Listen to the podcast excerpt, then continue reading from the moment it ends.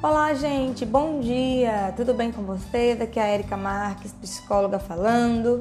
Eu vim compartilhar aqui com vocês uma mensagem para que vocês possam refletir sobre a vida de vocês, que cada um de vocês possa iniciar a semana de uma forma muito gradativa e positiva, tá?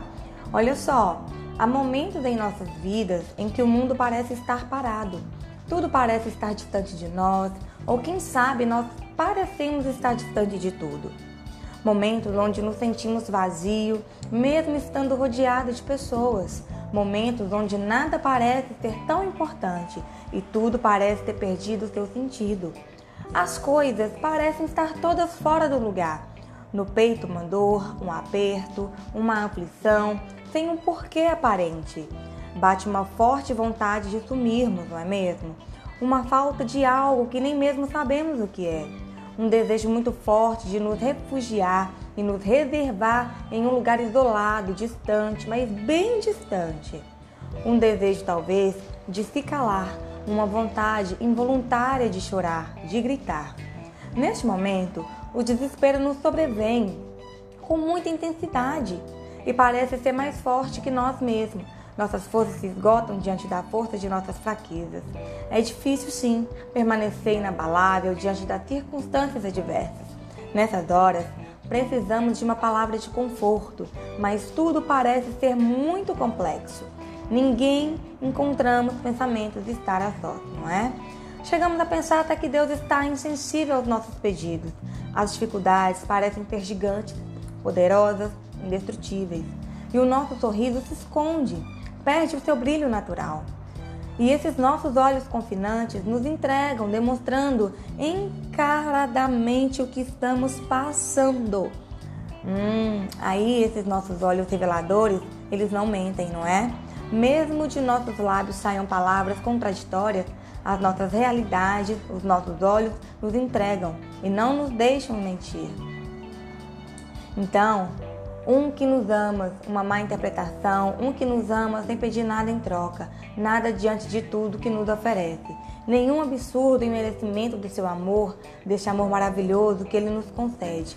Então, aceitar ou não o seu pedido, aceitar ou ignorá-lo, aí é com cada um de nós.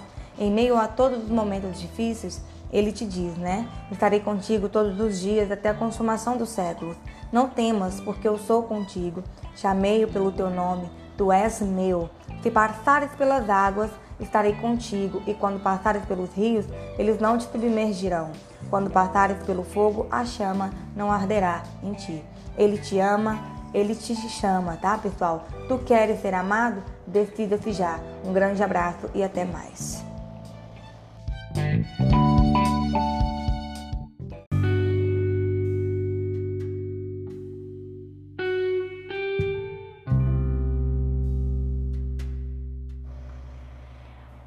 Realmente importa para você? Se tem algo que me instiga, me inquieta, me faz pensar e me move, é o estudo dos comportamentos e das interações humanas.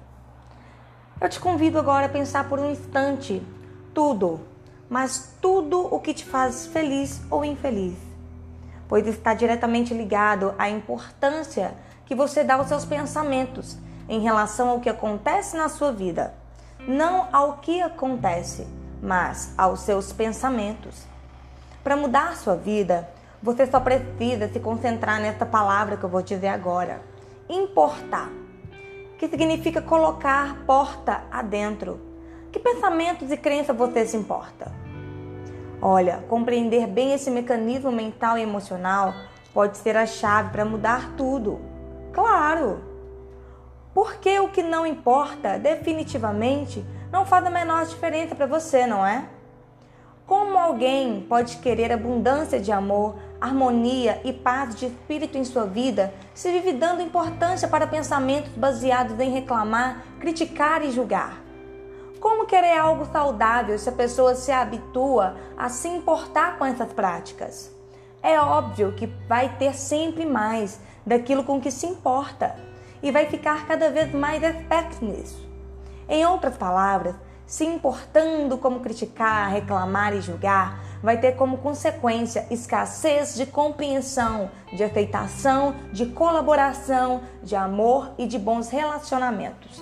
Quer dizer que não posso mais dar importância a coisas erradas? Claro que pode, mas como oportunidade de aprendizado, de forma natural, sem peso, porque todos nós erramos, somos humanos. No caso, o que mais importa não é o erro, mas aceitar a nossa humanidade que erra naturalmente e aproveitar o erro para aprender sempre.